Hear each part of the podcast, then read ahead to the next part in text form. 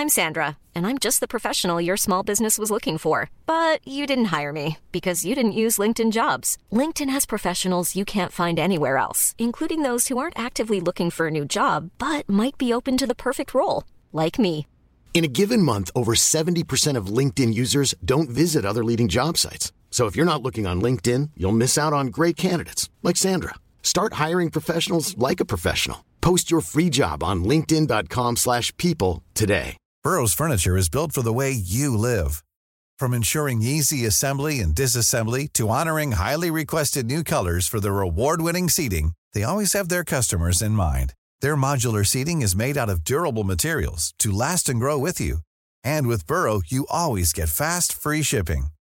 Get up to 60% off during Burrow's Memorial Day sale at burrow.com slash ACAST. That's burrow.com slash ACAST. burrow.com slash ACAST.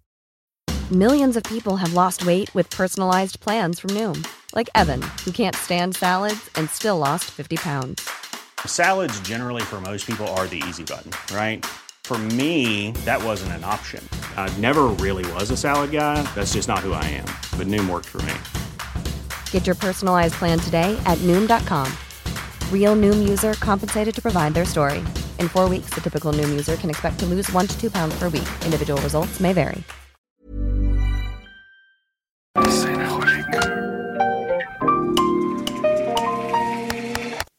Bienvenidos a Designaholic, el podcast que amplifica la conversación sobre la cultura del diseño y las industrias creativas a través de sus protagonistas.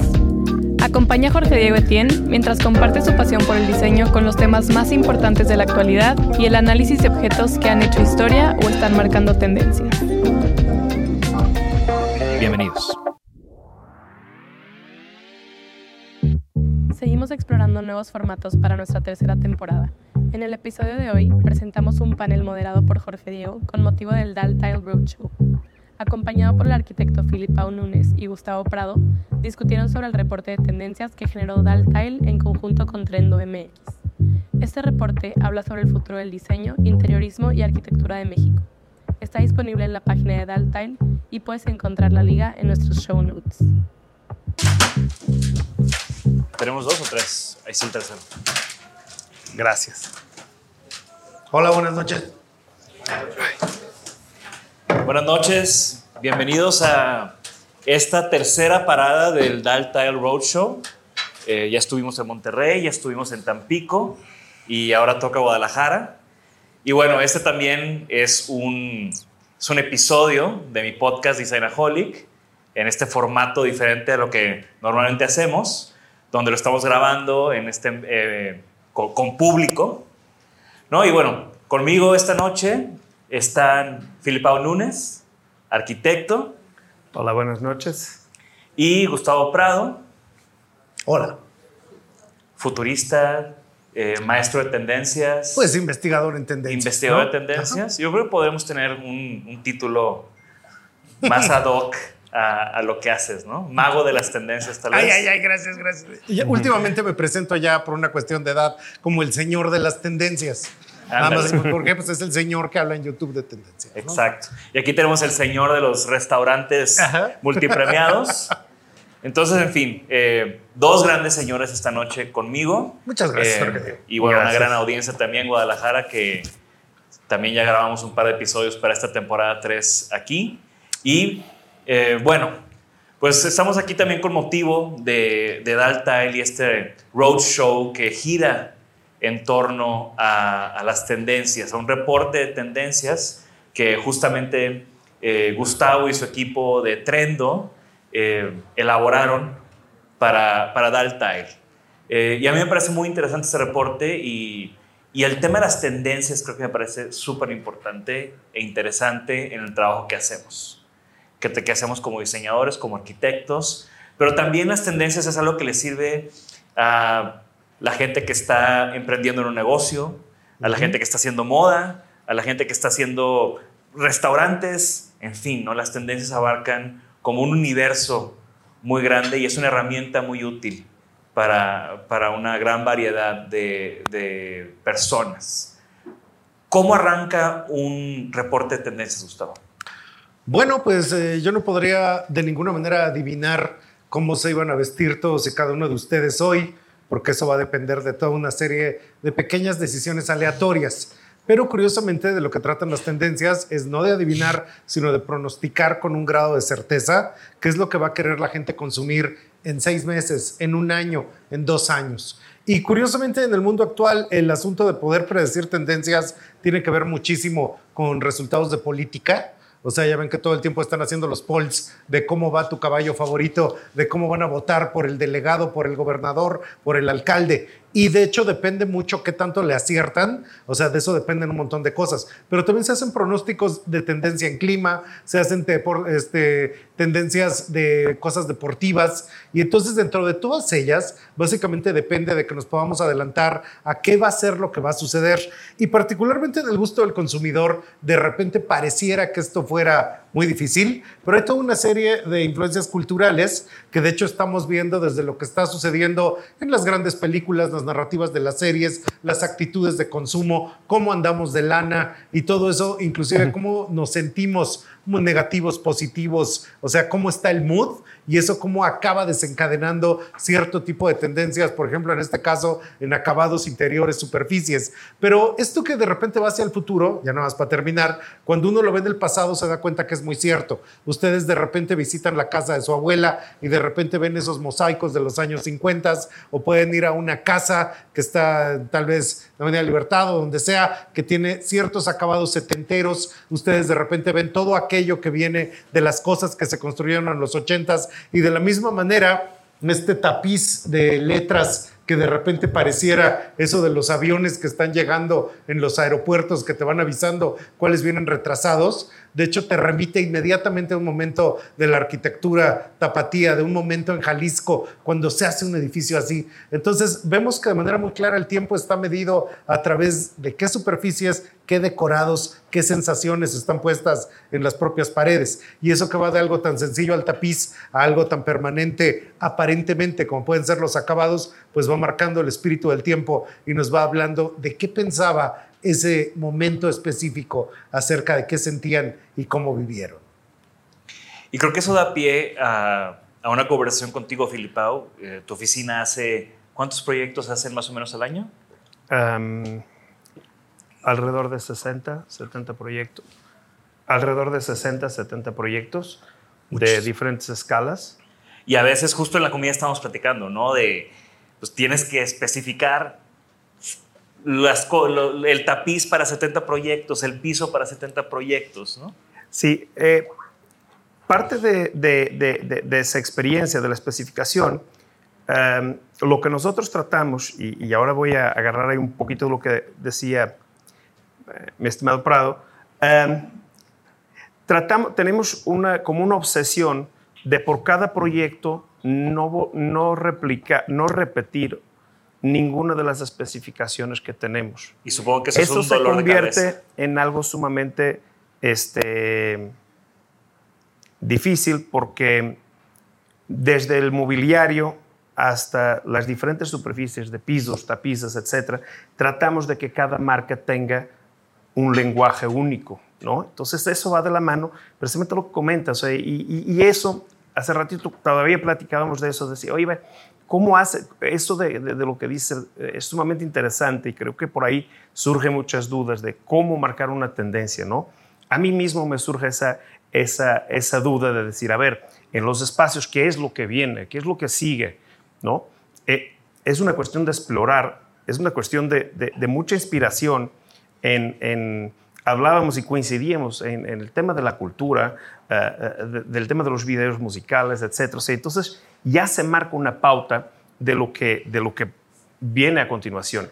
Y esto al final creo que hay algo que pienso comungamos, que es al final generar esa empatía con el cliente final. ¿no? Entonces, desde un, del minuto uno, al, al, al estarmos expuestos a, a, a, este bombardeo de información que, que, nos entra por el celular, por la televisión, lo que sea, pues ya, ya nos va generando esta, pues como exceso de, información y al mismo tiempo este, este exceso de contenido que nos permite generar estos, estos eh, o sea, sentir afinidad con diferentes este, superficies, etc. Entonces, yo, en, mi caso, nosotros nos servimos mucho eh, eh, de, ese tipo de, elementos y, y, en el caso que de mucho de lo que hacemos, que es el tema de los restaurantes, generamos estas escenografías y, me hizo mucho me hizo muy interesante lo que vi ahí de la presentación y, cómo presentaban estos espacios, unos utópicos, etc. Y es eso mismo, o sea, cómo, era, cómo son tan, eh, eh, esta paleta eh, de, acabados tan acertados de lo, que, de lo que vi ahorita de ese mood board y cómo vamos o cómo van este, viendo las diferentes tendencias de lo que está sucediendo y está sucediendo de igual manera en el mundo de la moda, con estos patrones, este, con estos, eh, de pronto, eh, estos nudes y estos, y estos tonos mucho más neutros. Este, hablábamos hace rato de toda esta tendencia de wabi sabi y, y, y, y todos estos, entonces como estos diferentes abanicos de opciones, este, qué, qué cosa tan, tan interesante y cómo impacta en algún sentido con lo que nosotros hacemos, ¿no? Y, creo que una cosa interesante en, tu línea de trabajo, digo, en este roadshow hemos tenido varios invitados con, con backgrounds muy diferentes y es... Eh, y me interesa específicamente el tema que tú haces de, restaurantes y de centros de consumo, que creo que es la palabra correcta de, correcta de la industria. Políticamente correcta. Políticamente correcta, exacto. Y, y al final son proyectos que, que, tienen unos requerimientos muy peculiares, ¿no? No es lo mismo la persona que está haciendo una casa que, piensa que esa, bueno, espera que esa casa, o espero que esperen que esa casa va a ser para toda la vida, va, van a crecer ahí sus hijos, tiene que responder a una atemporalidad, tiene que responder a un estilo de vida propio, ¿no? Y en los restaurantes es otra cancha, es otro juego, ¿no? Es un juego de, donde tal vez sí empata más con lo que platicabas ahorita al principio, Gustavo, ¿no? Donde, ¿qué está pasando en este momento? ¿Qué es lo que la gente desea? ¿Cómo podemos hacer que esos deseos empaten con eh, la visión de este restaurante, el menú de este restaurante? ¿no? O sea, ¿cómo, ¿cómo parte o cómo agarras una tendencia o cómo agarras este, esta escenografía de, conceptual de un restaurante y la bajas a un proyecto arquitectónico? Bueno, pues en mi caso, uh, yo estoy muy atento a lo que está sucediendo en el mundo de la moda, las semanas de la moda que acaba de ser París, Londres, etc. Entonces, estas tendencias y lo que yo veo en ropa lo convierto en mis dibujos. ¿sí? Entonces empiezo a ver afinidades con patrones, con si es más geométrico, si es más ondulado, etc. Y todas esas cosas las vamos migrando para nuestros proyectos. Entonces, una vez más, son cosas que, así como yo, mucha gente ya lo está viendo, directo o indirectamente, aunque no, tengas interés en el mundo de la moda, pero ya entre los, panorámicos, entre la, publicidad, etcétera, ya lo estás viendo. Entonces las tonalidades ya te empiezan a hacer sentido. Entonces, en ese sentido, nosotros nos pescamos mucho de estos elementos y los materializamos o lo convertimos en arquitectura. Pero e, en el caso de, de, de Filipao, unos arquitectos, y, nuestra pasión por el tema eh, eh, comerciales, precisamente eso, ese inmediatismo de, hacerlo y de poder, y sobre todo esta picardía de poder, ah, ah, ah, como tener ese atrevimiento de de pronto usar estos materiales que no son los políticamente correctos o por lo cuales son concebidos y podernos atrever a hacer cosas distintas. Lo primero que hice hace ratito, vi un material que me gustó y le pregunté, oye, ¿y hay antiderrapante? No, porque a lo mejor no es, o sea, era un muro, yo quería ponerlo en una regadera. ¿Ves? O sea, lo que nos permite este tipo de, de, elementos o, lo que nos permite tener esta libertad creativa.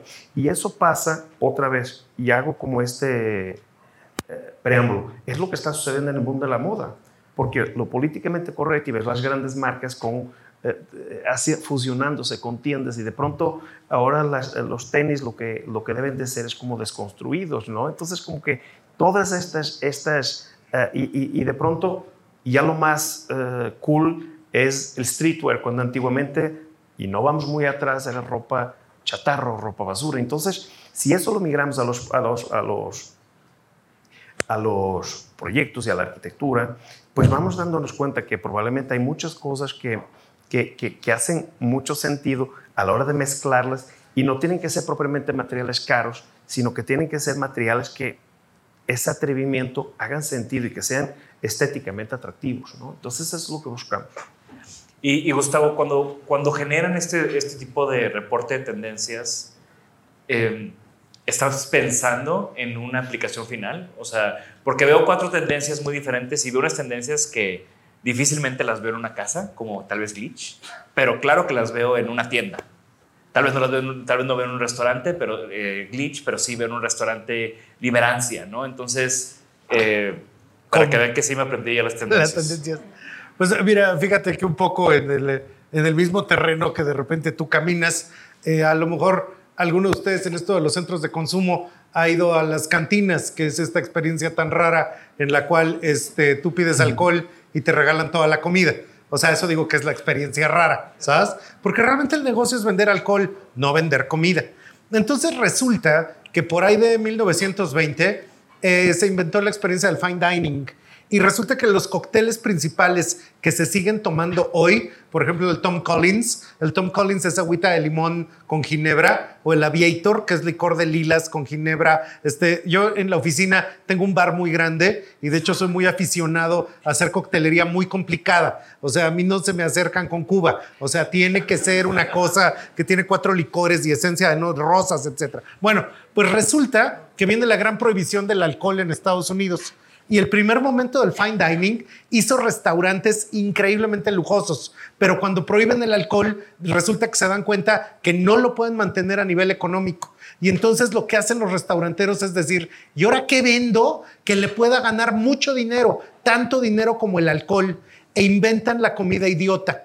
Esto que acabo de decir que inventan la comida idiota, eh, cuando es la gran prohibición, se inventa el restaurante de banderillas, de pizza, de hamburguesa, de pollo este, a la Kentucky, etcétera, que en ese entonces se llamaba el pollo brosterizado, que resulta que descubren que se puede vender con unos márgenes de utilidad muy grandes. Y entonces empieza el restaurante de niño.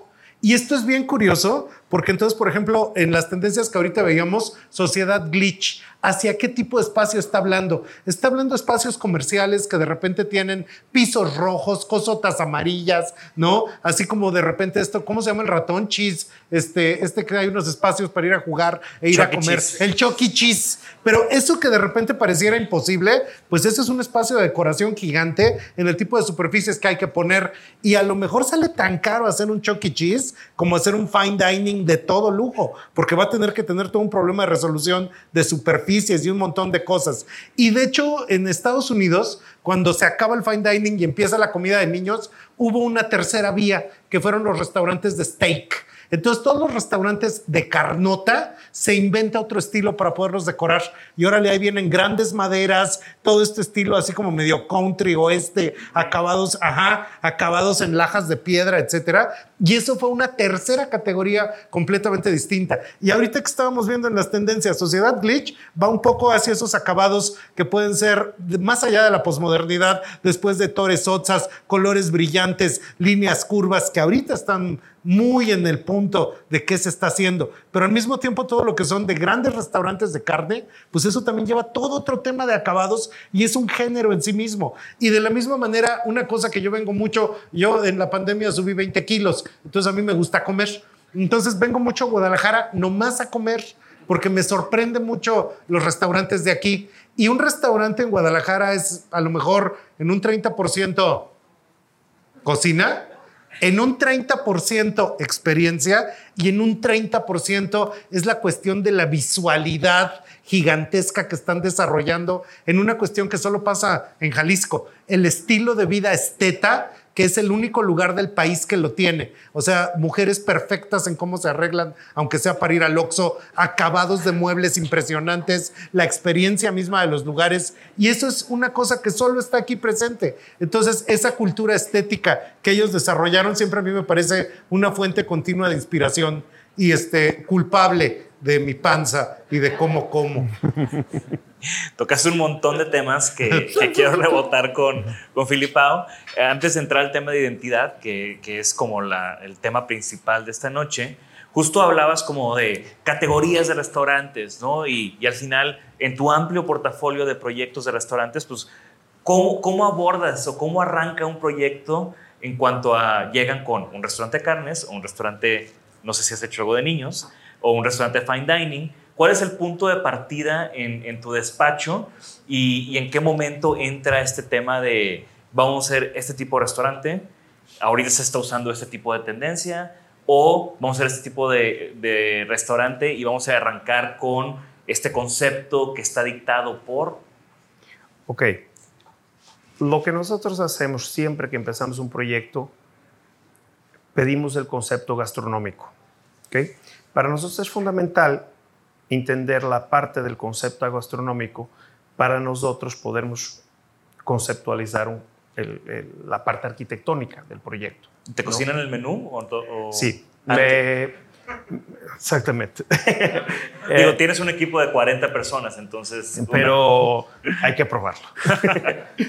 no, pero, pero para mí es fundamental entender a fondo para quién estamos conceptualizando. O sea, entender la visión de quien opera, la visión del chef, la visión de, de- de la materialidad con lo cual pretenden.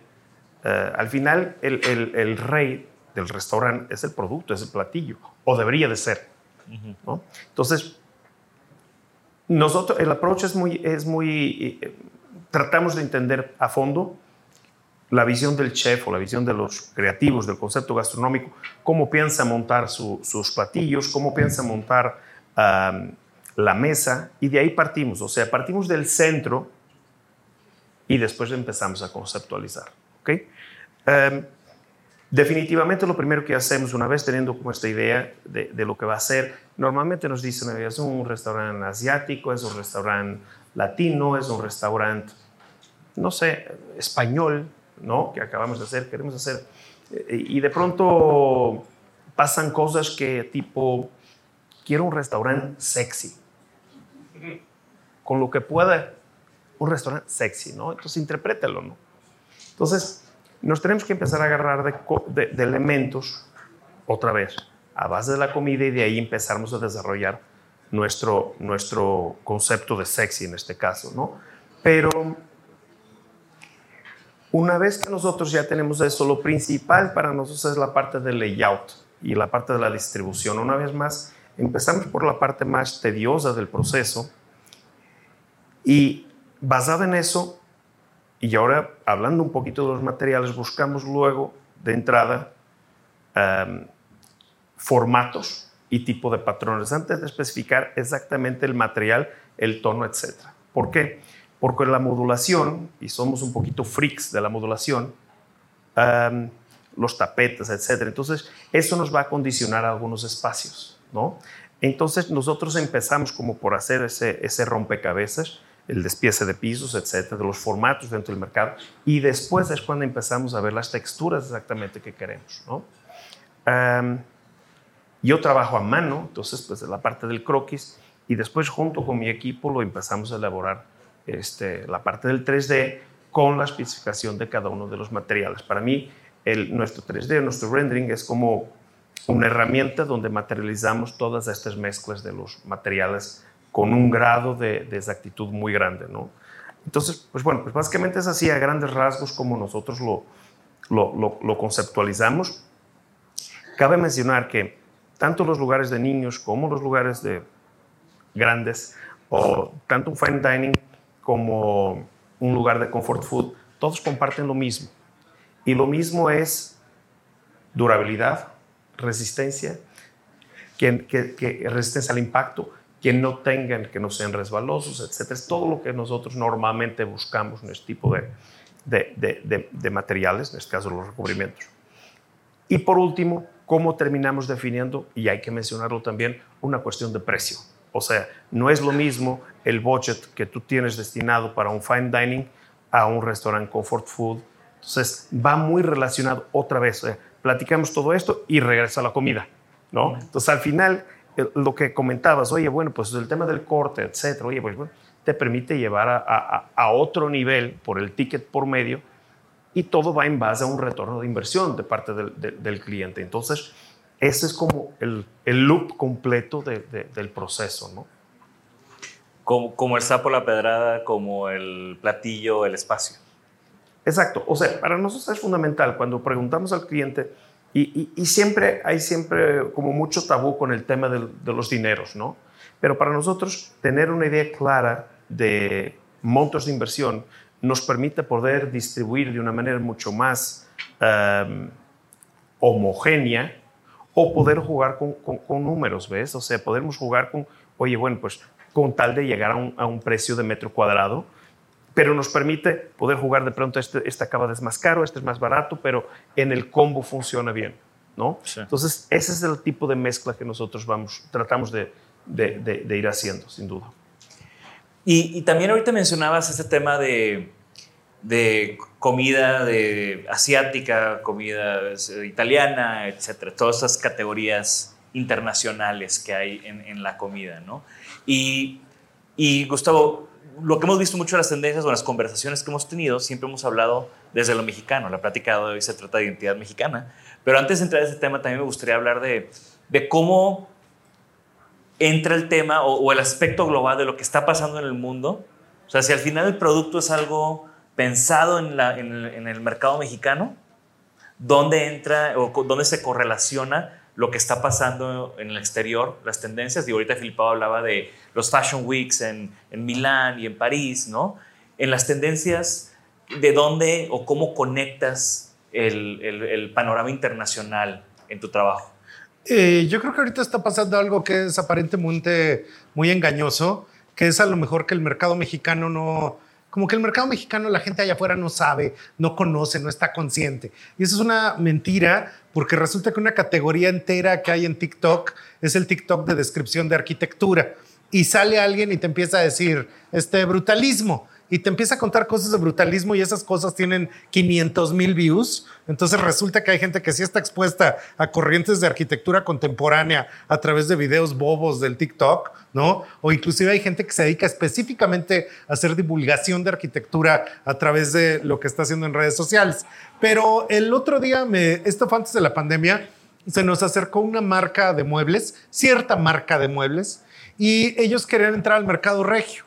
Y resulta que pidieron un estudio para ver qué pasaba y nosotros descubrimos, ustedes no lo van a creer, descubrimos que el mercado regio era de cartera muy cerrada, que le costaba trabajo abrir la cartera, ¿sabes? Eso ah, tal vez sea cierto, tal vez no sea cierto, pero resulta que ya que lo vimos, la siguiente pregunta fue, ¿y dónde se entera la gente normal en, eh, en Monterrey de los estilos que hay? Y resulta que esto era de que de repente iban al botanero Moritas y el acabado de las paredes es estilo Brooklyn, cualquier cosa que esto sea, pero tiene esos referentes y de repente vas a comprar tus conchas a Panem y también tiene ciertos estilos internacionales que están hablando del lugar donde compras pretzels en Manhattan, etcétera. Y eso, por supuesto, a lo mejor la gente no lo sabe, pero resulta que hoy por hoy todo lo que sería la arquitectura y el interiorismo de restaurantes es el gran despliegue donde tú de repente te enteras qué estilos están disponibles. Y entonces vas al chino latino y entonces vas a todo tipo de superficies y estás viendo cómo lo empanquea y todos estos, cómo hacen el restaurante. Y de ahí les tomaba la idea que era así de, oye viejo, pues yo quiero eso que vimos.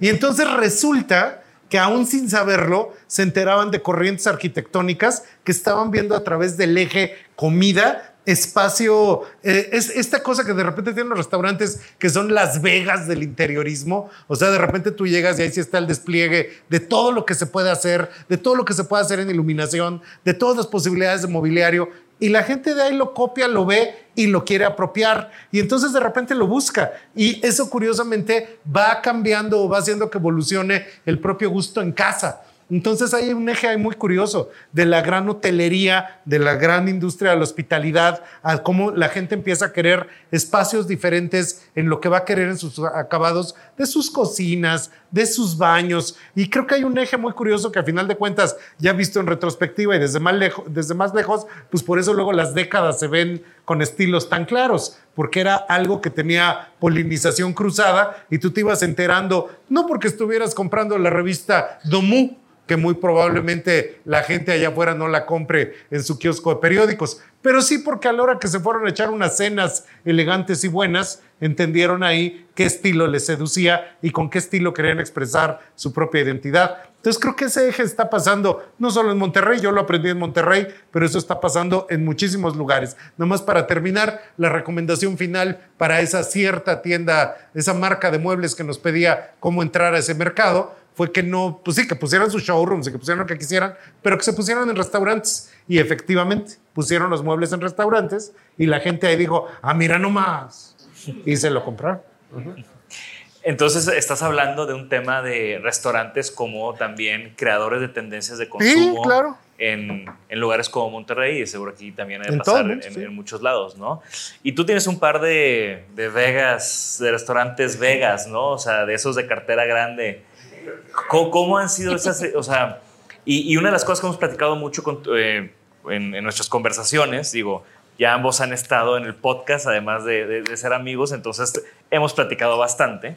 Eh, muchas veces platicamos, pues, de, de, todo lo que pasa después de que el restaurante ya abrió, ¿no? O sea, ahorita platicábamos de, pues, de dónde partes, pero luego el restaurante ya está vivo y hay un montón de historias que suceden después, un montón de éxitos, de premios, de reconocimientos, pero también, pues, ese tipo de, de comentarios que dice Gustavo, ¿no? De pusiste algo en un restaurante de repente se empezó a ver en otros lados.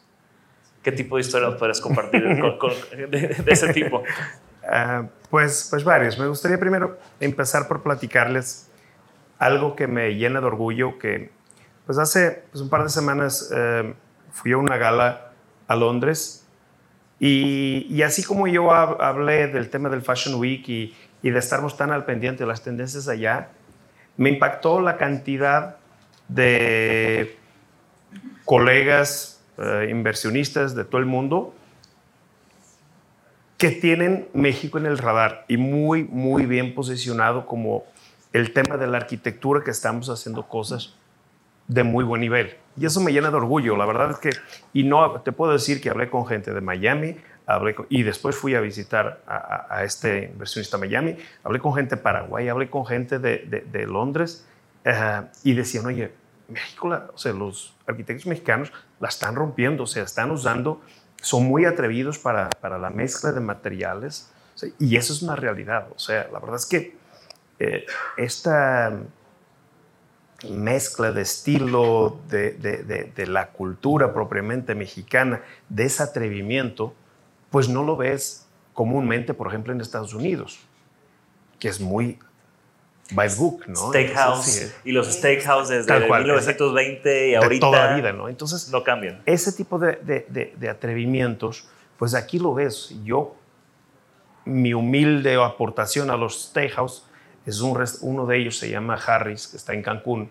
Entonces tuvimos el atrevimiento, con todo el respeto del mundo, de generar un steakhouse caribeño, con lo que conlleva hacer un steakhouse caribeño, ¿no? Uh, mi inspiración fueron los manglares, obviamente del entorno, y entonces fue crear esa experiencia de las maderas, de, pero que tuviera como este vibra uh, y los colores uh, acuas, este, colores así como verdosos, como de, lo de, de, esta alfombra. Y eso fue lo que nosotros generamos con, ese, con, ese, con esa experiencia. Definitivamente yo creo y redondeando un poquito lo que se está platicando, de que la gente, yo creo que más que te guste, es que es un tema de conversación lo de los restaurantes. Tú, tú escuchas a la comadre o a la amiga, no sé qué, oye, ¿ya viste qué bonito esto? Y entonces, de pronto, por una cuestión de, o sea, no toda la gente tiene un sentido estético apurado, ¿ves? Entonces, de pronto, escuchas estos consejos de lo que, oye, esto me gusta, esto me gusta, y es mucho más fácil que te guste algo de un, de un lugar de llegar a una mueblería y vas sola y no sabes qué elegir y no sabes si combina. A la hora que ves así, que lo ves ya todo el set montado, te hace sentido. Y la asociación con la experiencia, ¿no? Fuiste a un lugar de lujo, te sentaste, te sentiste poca madre, te, todo se veía muy bien, comiste increíble, ya lo asocias con ese tipo de experiencias, claro. ¿no? Y te da ese sentimiento de pertenencia, decir, quiero esto en mi casa, ¿no? Porque seguramente al tenerlo, lo voy a, lo voy a, a, a lo voy a vivir esta experiencia en mi casa. Um, cambiando un poquito de tema, muy poquito, nomás un paréntesis. hoy que veníamos en el avión, venía viendo un, un, documental de los minimalistas, no sé si lo han visto, el estilo de vida minimalista, ¿no? Y entonces era eso mismo que decían, bueno, es que estamos bombardeados todo el tiempo con el tema del consumismo y entonces pues necesitamos y necesitamos y necesitamos. Entonces estamos ávidos de que esto me va a generar felicidad. Entonces eso va un poquito de la mano con lo de el hecho de estar en un espacio, pues al final son dos temas. Hacemos lugares que definitivamente son aspiracionales. Y aspiracionales es aspirar a algo, o sea, sorprender a alguien, pasar un buen rato con alguien. No tiene que, ver únicamente con una aspiración, con un tema socioeconómico como tal, sino que yo veo más de, de sorprender, quedar bien con tu pareja, quedar bien con tu amigo, pasar un buen rato. Entonces, desde ahí ya estás en un ambiente muy permeable a recibir estos estímulos, ¿no?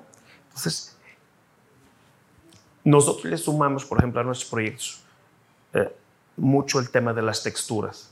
Entonces, tratamos de inculcar al usuario este, o sea, el despertar de tus sentidos. O sea, el lugar huele, cada lugar también huele a algo diferente, uno de cada uno. ¿No? Entonces, de ahí desde que llegas empiezas el tema de la iluminación, eh, el tema de despertar todos los sentidos es fundamental. Y eso una vez más aplica para todos los recubrimientos. O sea, tú empiezas a caminar en un piso probablemente más rugoso, pero el muro, pues quieres que tenga un poquito de brillo porque eh, el, manejar del, el manejo de la luz nos gusta que tenga algo de rebote, ¿no? Y iluminamos a diferentes, a diferentes niveles. Entonces eso, pues de pronto nos ayuda esa luz de rebote y cómo refleja en un, en un material como estos, que usamos bastante en, en, en mesas, ¿no? Porque al final un material de estos en una mesa, por ejemplo, pues es sumamente poroso el material natural. ¿no? Entonces, a la hora que se una copa de vino, un café, etcétera, pues ya se convierte en un problema a la larga operativamente hablando. Y lo que nosotros pretendemos es generar estas soluciones y no hacer, o sea, generar estas, estas, estas soluciones y no ser un problema más por un capricho arquitectónico. Ahora. También estoy como cuadro, ping, ping, ping. Sí, sí, sí. Y te había preguntado y que me encantaría tener esa respuesta que es alguno de estos riesgos que, que hayas tomado o estos, no quiero decir caprichos, pero hablábamos de, de, de, de, esas propuestas mexicanas que son arriesgadas y que están llamando la atención por ser arriesgadas. ¿Algún riesgo que hayas tomado que después se haya normalizado de alguna manera? Pues yo pienso que Quizás lo de, eh, hicimos un proyecto en 2021 que se llama Ilios, está en Cancún, en la, en la laguna, y yo creo que probablemente el recurso que nosotros hicimos, el de, de cómo manipulamos las, las telas de una manera muy arquitectónica, que al final son como curvas de nivel extruidas, uh, creo que eso es un recurso que después en eventos, eh, en algunos otros lugares ya vimos um, algunas um, referencias. referencias que lo tomo como un halago, más que, no sé, lo veo, fue algo que nosotros creíamos, como yo le dije, nosotros también nos inspiramos al final del día de algo totalmente diferente, pero lo reinventamos y creo que lo potenciamos, mi humilde opinión. Sin embargo, le dimos aparte un trasfondo. O sea, este tema de, las telas en sí, en el proyecto Ilios, eh, está basada en una ceiba. Y, y Ilios es un restaurante griego mediterráneo. Entonces nosotros, estudiando un poquito el entorno del lugar, pues descubrimos que para los mayas la ceiba era lo que conectaba a los humanos con el más allá, con entonces, nosotros hicimos como esta analogía para el tema griego, que estaba el restaurante y arriba de ese árbol estaba como el Olimpo, ¿no? Entonces, ese movimiento de, las telas es precisamente pues toda esa gran copa de la ceiba y tiene pues un movimiento sumamente sensual como las telas de los griegos cuando caminaban, que tiene así como esa, ese movimiento súper eh, fluido, ¿no? Entonces, eso, eso es eh, lo, lo, que, pues bueno, que quería yo platicarles. Y, y, bueno, ya entrando como al tema de la noche, que es la identidad mexicana, y me encanta que justo hiciste un proyecto de un restaurante griego, pero había una referencia contextual, ¿no? O sea, estabas en Cancún, Rivera Maya, una referencia a, a, a, los mayas, ¿no? Y de repente lo combinas con un tema griego, y, y con eso quiero como llegar al tema de la identidad, Gustavo. O sea, la identidad mexicana, la arquitectura mexicana. Lo hemos platicado muchísimo. Como dice Filipao, es algo que se está comentando en, foros internacionales, en concursos internacionales. Eh, eh, arquitectos mexicanos están haciendo grandes obras fuera de México. Eh, pero hacia adentro, mexicanos hablando de mexicanos, mexicanos hablando de la identidad mexicana en la arquitectura. ¿Qué me puedes decir de ese tema? Eh, creo que algo que de repente está pasando ahorita es que hay cosas mexicanas, como por ejemplo el cine mexicano, que puede ser de dudosa pertenencia. O sea, de repente te dicen así ve más cine mexicano. Ay, ¿yo por qué? O sea, no es así como que ir a ver Mis Reyes contra Godines sea una gran experiencia. Pero ciertamente, si de repente tú haces la lista de los 10 mejores restaurantes en cada ciudad, siete van a ser de comida mexicana en transición transformada o en algún momento de descubrimiento de sabores del país. Y probablemente algunos de ustedes, que al igual que yo, sean aficionados a los vapores etílicos, México es mucho más de tequilas y mezcales o sotoles que de whiskies y vodkas. O sea que hay una cosa en la que intrínsecamente sí nos gusta más cómo nos raspan la lengua los sabores mexicanos y en ese sentido vivimos la arquitectura mexicana en las mejores obras y sufrimos la arquitectura mexicana en las peores obras. Pero de todos modos hay como de repente ese componente tierno y cálido de que inclusive en el espacio interior queremos ese tipo de colores que puedan ser más brillantes, ese tipo de textura ese tipo de curvas.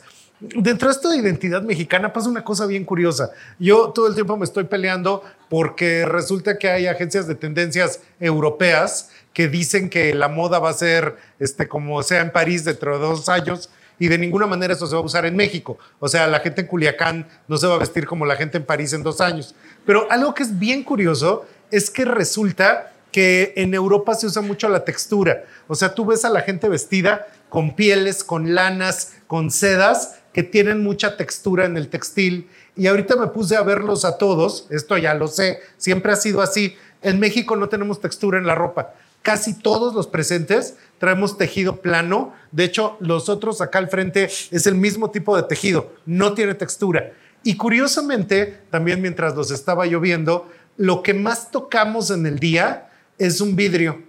Y esta cosa que tocamos un vidrio todo el tiempo, resulta que crea un vacío a nivel cerebral y ese vacío tiene que ver con el sistema áptico. Estamos ávidos de poder tocar algo que tenga texturas más fuertes.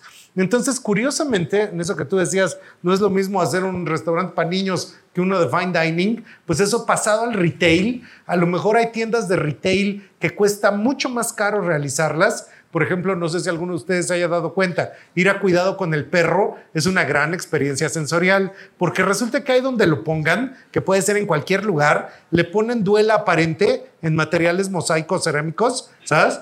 Y en la pared ponen recubrimientos de ladrillo con acabados que recuerdan otra vez como edificios abandonados con placas de metal, etcétera. Y resulta que tú cuando ves eso entras y dices, ay, qué tienda tan cálida, qué bien está, cómo tiene de texturas. Y eso es lo que ya te encandiló, es de que compres playeras de 75 pesos, muchas, ¿sabes? Porque una vez que te pongo textura, tú ya estás dispuesto, tú ya estás así de, ay, está re bonito, esto está re elegante. Y resulta que precisamente esa cuestión, eh, hemos lanzado la textura de la prenda, la hemos lanzado a la pared. Y al mexicano eso le gusta mucho. Resulta que somos de gran carga en los acabados, los textiles, eh, los textiles de, casa, ¿no? Los, los acabados que hay en alfombras, en todo tipo de cosas que están a nuestro alrededor en la casa, ahí sí hay textura. Entonces, curiosamente, eso es parte fundamental de la identidad mexicana. Por supuesto, de manera muy exagerada, lo vemos en la oaxaquificación. Oaxaquificación es una palabra rara que yo a veces uso porque de repente hay gente que todo lo oaxaquifica, ¿no? Y quieren que todo esté oaxaquificado y son muy buenos oaxaquificadores. Y ahí es muy obvia la idea como de esto, de que la identidad mexicana es el barro y es todas estas cosas, ¿no? Y entonces empiezas a hablar como en documental de antes, así de textura del barro mexicano, tierra que nos recuerda el sabor, el color de nuestra piel, México entero te recuerda, o sea, ese tipo de cosas. Pero cuando no es este folclorismo, resulta que se vuelve un interiorismo de gran acabado, de gran textura, donde sí está presente el acabado de la tierra, lo encendido del color, lo que podría ser la beta del material. Entonces creo que eso es algo que tenemos ahorita en muchas búsquedas a todos los niveles, en todos los segmentos y en muchos de los usos. Oye, y ahorita que decías de la oaxaquinización. Oaxaquificación. Yo no me atrevo a decirlo porque no, Yo, yo- yo creo que de lo que, de lo que tú hablabas de, de lo, o sea, la visión de México hacia afuera es la Tuluminization, tal vez, ¿no? Tuluminization. O sea, yo creo que dentro de México hay un tema muy Oaxaca hacia adentro, pero hacia afuera es un tema Tuluminati, Tuluminization, increíble, ¿no? Bueno, mira, Hay un fervor por, por este tema de playa, jungla, selva. lo que pasa es, lo que, pasa es que... Gracias. Muy amable. Lo que pasa es que lo más preciado es lo inalcanzable, ¿no?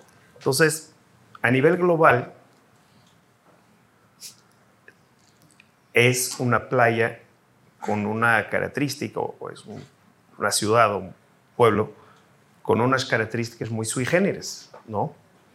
Ahorita platicábamos, por ejemplo, del tema de Avatar, yo no lo había visto, que de pronto salieran de su mundito y ahorita se fueron a vivir a Tulum. ¿no? Entonces, está bien curioso, o sea, me, me despertó mucho mi curiosidad de decir, a ver, ¿qué va a pasar, no? ¿Será que van a vivir the all experience, no? Entonces, eh, ayahuascas y esas cosas, no sé. Ah, pero al final, creo que, que- que lo que lo más relevante y lo que destaca México, su cultura, es precisamente este misticismo, este misticismo y este fondo y este arraigo a la tierra y a la familia, a los valores, etcétera, que tiene el mexicano. ¿no? O sea, lo que decías y como describiste ese Oaxaca, ¿ah? es el tema de la familia, es la casa de la abuela, es, es ese tema de donde tuvieras el mueble de la abuelita y etcétera. Entonces, cuando de, pronto lo migras a otras realidades, la gente dice, wow, ¿y esto dónde salió? ¿No? O sea, entonces, transportándote a una realidad. ¿Y, y por qué el tema de Tulum? Me regreso. Imagínate un cuate que trabaja en Wall Street, ¿no? Todo es perfecto. Su casa perfecta, pulcra, su traje impecable, y de pronto tiene que ir a Tulum, andar en chaclas, en bici, empolvado, en una calle, si es que se puede llamar calle, ¿no? Toreando todos los... Y van felices, enlodados y... ¡Wow! This is life, ¿no? Entonces, otra vez, esas texturas, bueno, por supuesto que al final tienen ese contacto con la naturaleza que no lo habían tenido en su vida. Y ahora yo regresaría un poquito a la plática del tema post pandemia quizás, en el cual pasaron dos fenómenos muy, muy relevantes. Número uno, hubo un momento quizás desde más crisis mundial en que México era uno de los únicos tres países del mundo que tenía las fronteras abiertas y daba la bienvenida a todos. Entonces, definitivamente puede haber sido un error, pero te puso en spot. Toda la gente volteó a ver. ¿Y a voltear a ver a dónde? Pues a las playas.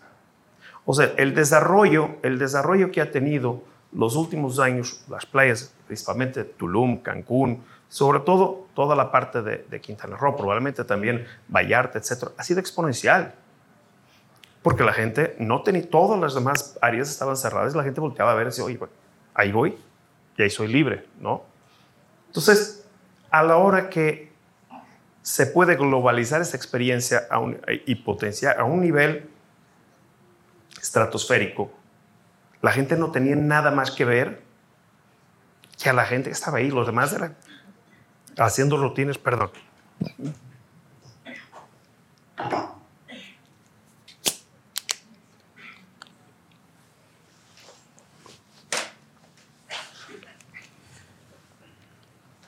era hacer rutinas de, y bailes de TikTok en su casa, ¿no? Entonces ¿dónde es esto? Entonces, una vez más, la gente empezó a ver lo que estaba pasando. Pero otra vez, yo siento que el tema de Tulum y, y el tema de este minimalismo con textura es precisamente ese atrevimiento de mezclar cosas tan raras como por ejemplo el chocum. O sea, estábamos en Londres y, pla- y platicando, y pues no, pues es que es chocum. O acabado tipo chocum, ¿no? Y todo lo que conlleva. La gente no puede entender la- los materiales porque no están en su universo y no puedes comprar en una tienda tal cual. Pero yo considero que al final... Ay, perdón. No te. Eh, Gustavo, y justo hablábamos de Oaxaca, hablábamos de, de Tulum, y hay un tema muy fuerte, y lo platicábamos al principio, ¿no? De los diferentes Méxicos. Estábamos en Monterrey, y estábamos en un panel con Bernardo Pozas y hablando de las casas de las señoras de San Pedro, y, ahorita estamos en Guadalajara y empezamos a hablar de, de esta estética eh, jalisciense, ¿no? ¿Cómo, cómo navegas un mundo de estos, de un país tan diverso, tan amplio, diverso en texturas, en recursos, en gastronomías y demás? ¿Cómo lo aterrizas en, en un reporte de tendencias que, que pueda funcionar para todos esos Méxicos? Pues eh, particularmente lo que tenemos ahorita para Daltail es que son cuatro narrativas. Hoy en la mañana desayunamos en Peligro al Fondo y esto me pareció muy curioso que va como en la narrativa de la expansión orgánica, que es de repente una idea arquitectónica que se está volviendo como medio los jardines colgantes de Babilonia, porque el proyecto se llena de verde y este verde puede ser real o aparente, pero lo que te está sugiriendo es que estás en un ambiente natural. Y lo que ya habíamos dicho de Sociedad Glitch, que venía como con todas estas narrativas más hacia el color y como una nueva neoposmodernidad en el último retruécano del Art Deco para la década de los 20 del siglo XXI. Y particularmente lo que pasa mucho aquí en Jalisco, esta cosa que la mitad de la casa se mantiene como vieja y dentro de eso que tiene así como entre moho y medio se está cayendo, se construye un edificio completamente nuevo y convive en el pasado y el presente. Eso nosotros hicimos una tendencia para Daltail que se llama limerencia. Limerencia es una palabra reútil que tal vez ustedes nunca hayan oído, pero a partir de este momento la van a repetir, porque limerencia es cuando estás enamorado de algo o de alguien y esa persona o ese alguien ni te pela ni se ha enterado, pero tú tienes una gran relación y uy, le hablas y le escribes y este, le das like en todo, ni cuenta se han dado de que existes, ¿eh?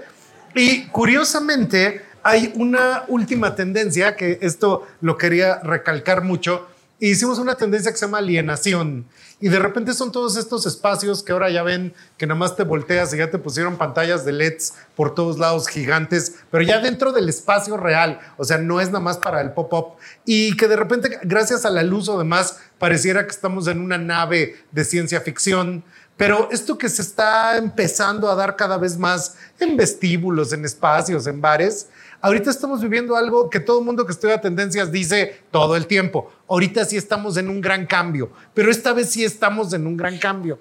Y estamos en un gran cambio porque están pasando varias cosas a la vez. Ahora sí, de verdad, ya se acabó la pandemia. No porque se haya acabado, sino porque ya no hay poder humano que nos vuelva a poner este, cubrebocas o que nos haga quedarnos en casa. No va a pasar. O sea, ya estamos así de rebeldes, así de yo estoy afuera y punto, ¿no? Aparte de eso, la generación millennial está cumpliendo 44 años, entonces tiene que empezar realmente a dejar de pensar en comprar Funcos y empezar a pagar su Afore, porque ya no están en edad. O sea, ya es así de verdad. Los millennials ya no son los chavitos y la verdadera generación joven ahora es la generación Z. Pero todo eso está pasando en donde en el telón de fondo, ahorita que lo estaban mencionando varias veces, me acordé de un proyecto extraordinario. El otro día eh, hicieron un cliente en Nueva York, pidió que le hicieran un departamento de Tulum, pero este departamento de Tulum lo querían un rascacielos en Manhattan. Y entonces estaba neceando, así dijeron el proyecto en tres días, y resulta que el despacho que se lo hizo dijeron, bueno, ni modo, y lo hicieron con inteligencia artificial. Y eso que básicamente tiene dos meses, cuando tú ves el cambio generacional, el momento post pandemia, el inicio de esta década que se está convirtiendo en algo menos prometedor de lo que parecía, ¿no? Entonces, todas esas fuerzas al mismo tiempo están hablando de que estamos pasando un punto de no retorno.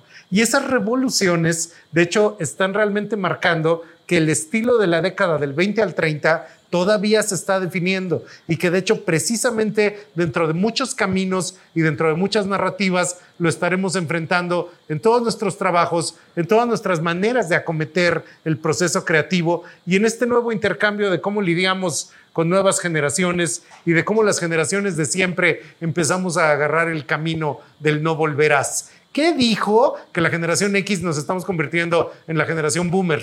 Entonces, básicamente todas esas fuerzas están pasando al mismo tiempo y eso lo vamos a ver cómo viene ahora en nuestro particular 2023, que es un año de melancolías, pero en el 2024, que ese sí es año de reconstrucción o quién sabe qué pueda pasar. Ajá, efectivamente. ¿Cómo, le seguimos a, eso, verdad? O sea, me la pones bien difícil. Eh, No, a ver, tocas muchos puntos interesantes y, bueno, tú también te quedaste en medio de un punto que, o de, algo que quería preguntar. Regresando a este tema de, la identidad mexicana y lo que está pasando hoy en México, tú tienes ya, digo, se, nota que Filipao conoce muy bien México, ya tiene casi 20 años aquí, esposa mexicana, hijo nacido en México. Sí. ¿Ok? Eh, ¿cómo, es, ¿Cómo ha cambiado tu visión sobre la identidad mexicana? Desde que llegaste a hoy en día, casi 20 años después, haciendo restaurantes que responden a diferentes contextos, ¿no? O sea, para ti, ¿cómo, ido, cómo desde afuera y ahora adentro ha ido cambiando tu visión sobre esta identidad mexicana? Me gustaría empezar por decir que soy un gran embajador de México y un optimista eh, pues sin igual, ¿no? Entonces, jamás de los jamases hablo mal de México. Y siempre a donde voy, prefiero poner en alto todas las virtudes y todo aquello por lo cual yo me enamoré de México antes de cualquier tema de corrupción, violencia, etcétera, porque sí creo firmemente que somos más los buenos, ¿no? Entonces, desde ese prisma, mi visión no ha cambiado, sino que ha sido a través de mi trabajo un agasajo y, verdaderamente un placer poder conocer cada rincón, desde Chiapas a Mexicali, lo más al norte quizás, donde he podido trabajar, y poder conocer cada rincón y, que cada proyecto eh, podamos de una u otra manera aportar esa mexicanidad reinterpretada por un portugués que ve los elementos oaxaqueños, etcétera, de un prisma probablemente distinto a lo que normalmente la gente lo ve y ve una artesanía y ve potencial en algunas cosas que probablemente la gente no lo ve como tal. Es que llegaste después del PRI, o sea, no te tocaron, no te tocaron los setenta y tantos años. Claro, claro, totalmente, pero al final del día este, en, ese, en ese sentido, no ha cambiado, este, sino que al revés, el hecho de conocer cada vez más México me ha dado herramientas de poder, una, seguir cada vez más enamorado del país, de su gente y de la cultura, pero al mismo tiempo poder entender, y es que es, la verdad es algo, México es algo pues es como un vicio, ¿no? O sea, y te empiezas a empapar lo que platicábamos de la cultura de los mayas y luego de los aztecas y luego esto. O sea, entonces es verdaderamente emocionante. Y después el tema de porfiriato y después hay muchas, muchos layers más allá de que... Entonces, ir entendiendo eso nos ha permitido en el tema de los restaurantes podermos ir aportando algunos granitos de arena o algunos matices y darle ese sentido de identidad a cada uno de los proyectos que hacemos, ¿no? Por ejemplo, Porfirius, que hicimos aquí cerca, cuando migró para Puebla, pusimos piedras de la región, ¿no? Usted da ese sentimiento de pertenencia y, no es de una manera que vamos a poner molcajetes por todas partes o algo por el estilo, sino que vas buscando estos pequeños elementos que te den ese sentido, esos, esos gestos o esos guiños, como me gusta decir, que al final la gente, ah, ok, o sea, son materiales que te identificas, ¿no? Y así nos vamos, si vamos para Cancún, Crema Maya, eh, el tema de, las, de, lo que platicábamos al inicio, o sea, el tema de, de, de esos materiales o, o, esos recubrimientos que tengan que ver con, con los colores de la región. Y, entonces por ahí nos vamos dándole vuelta.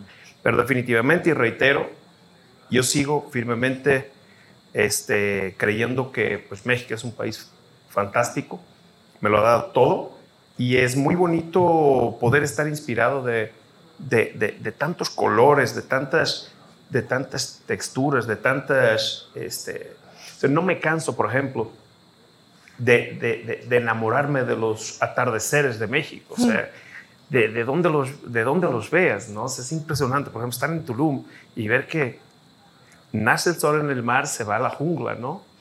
Pero si vas a La Paz, unos colores, o si vas a Vallarta aquí cerca, pues es completamente, entonces todos esos colores y, y, y sobre todo nosotros a, al hacer proyectos mucho en playa, son proyectos que, que tienen un enfoque de 6 de la tarde en adelante, que es el sunset o el atardecer, y de ahí para adelante, porque normalmente no son lugares de día, no porque compites con el destino. Entonces son lugares que están conceptualizados y tienen esa textura, etcétera, para ser lugares para ser contemplados a partir del sunset, ¿no?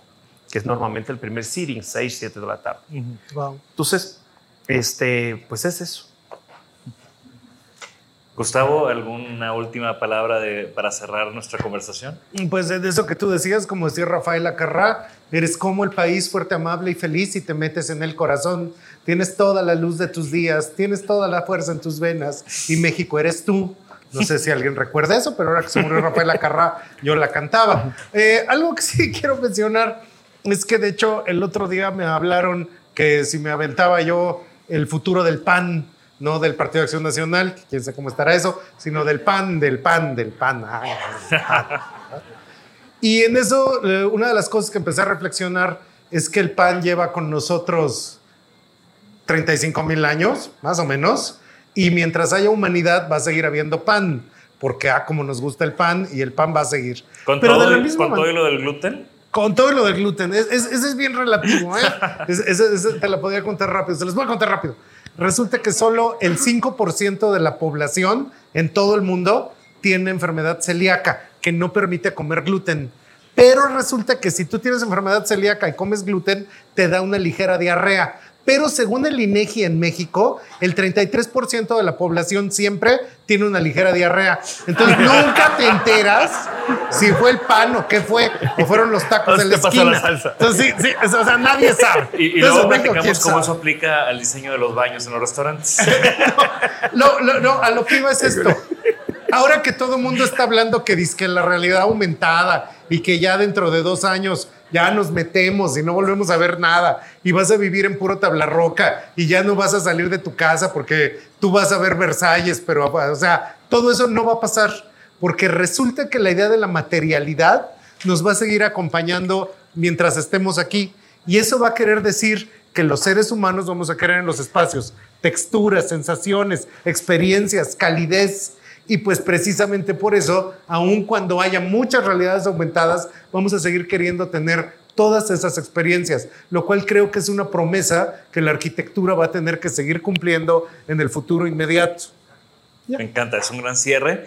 Eh, vamos a, a, tener preguntas y respuestas, pero antes tengo que despedir el episodio porque también lo estamos grabando. Entonces quiero agradecerte, Gustavo. Gracias a ti.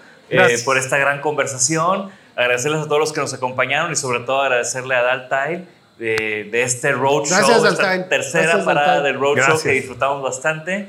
Gustavo, dos de tres. Muchísimas gracias, ha sido una experiencia deliciosa. Muchas gracias. Gracias a ti, Jorge. Y bueno, esto fue un capítulo más de Isainaholic. Recuerden que pueden dejar comentarios en nuestros canales de YouTube y pueden compartir los episodios en Estamos en Spotify, estamos en Apple. Pueden dejar comentarios también en nuestras redes sociales. Estoy seguro que Gustavo y que es obsesivo compulsivo de las redes sociales va a estar muy pendiente y a Filipao, que es mi vecino en Monterrey, yo le voy a estar pasando los comentarios que nos dejen. ¿Les gustó o no les gustó? ¿Qué opinan de este tema de las tendencias? ¿Qué opinan de este tema de la entidad en la arquitectura y el diseño mexicano, que es un tema que tocamos hoy bastante? Y bueno, Eh, de nuevo, gracias a todos. Esto fue Isanaholic. Nos vemos en la próxima. Y con eso abrimos el foro a preguntas y respuestas. Gracias por escucharnos. Por favor, suscríbanse al podcast y síganos en nuestras redes. Nos pueden encontrar como Isanaholic MX. Y para que la conversación continúe, deja tu comentario. Me interesa mucho conocer tu opinión. También te puedes registrar a las 5 de la semana un newsletter con lo más relevante del diseño, arte y arquitectura directo en tu mail. Mi nombre es Jorge Diego Etienne y esto fue Isanaholic. Hey, it's Paige DeSorbo from Giggly Squad. High quality fashion without the price tag. Say hello to Quince. I'm snagging high-end essentials like cozy cashmere sweaters, sleek leather jackets, fine jewelry, and so much more. With Quince being 50 to 80% less than similar brands. And they partner with factories that prioritize safe, ethical, and responsible manufacturing. I love that. Luxury quality within reach. Go to quince.com slash style to get free shipping and 365 day returns on your next order. Quince.com slash style.